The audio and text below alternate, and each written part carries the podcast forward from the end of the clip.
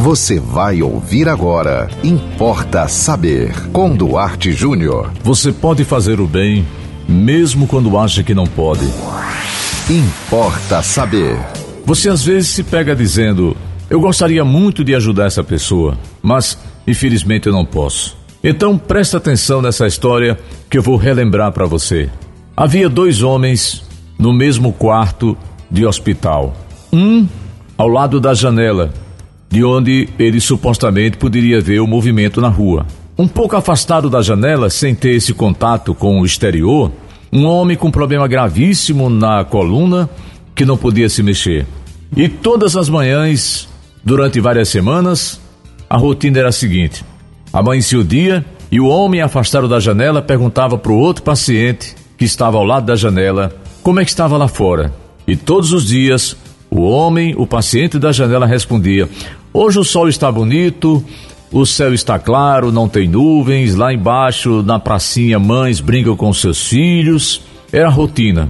Todo dia. Como está lá fora? Ah, lá fora está movimentado, está caindo uma garoa, neblinou um pouquinho e tal. E, e aquele homem ia alimentando, como se fosse um repórter, o dia daquele que ficava um pouco afastado da janela e não tinha nem como se mexer.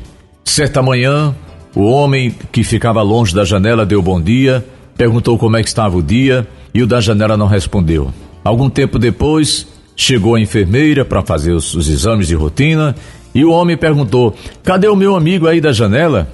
E a enfermeira disse: Olha, infelizmente na madrugada ele faleceu.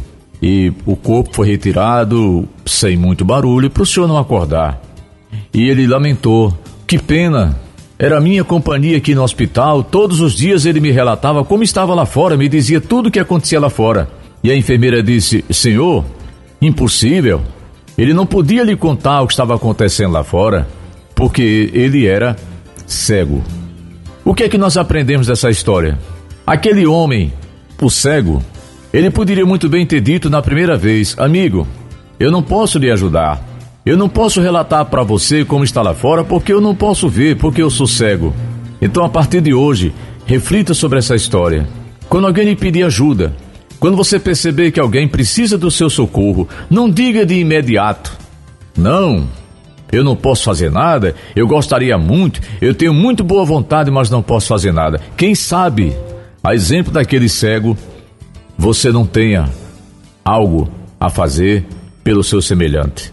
E você pode mandar para nós a sua história. Você pode sugerir um tema aqui, não importa saber. É só mandar pelo zap 98749 5040. Siga-nos no Instagram, duarte.jr. Nos acompanhe também no Facebook. E não esqueça de acompanhar a programação da 91.9 FM. E até o próximo Importa Saber. Você ouviu Importa Saber com Duarte Júnior.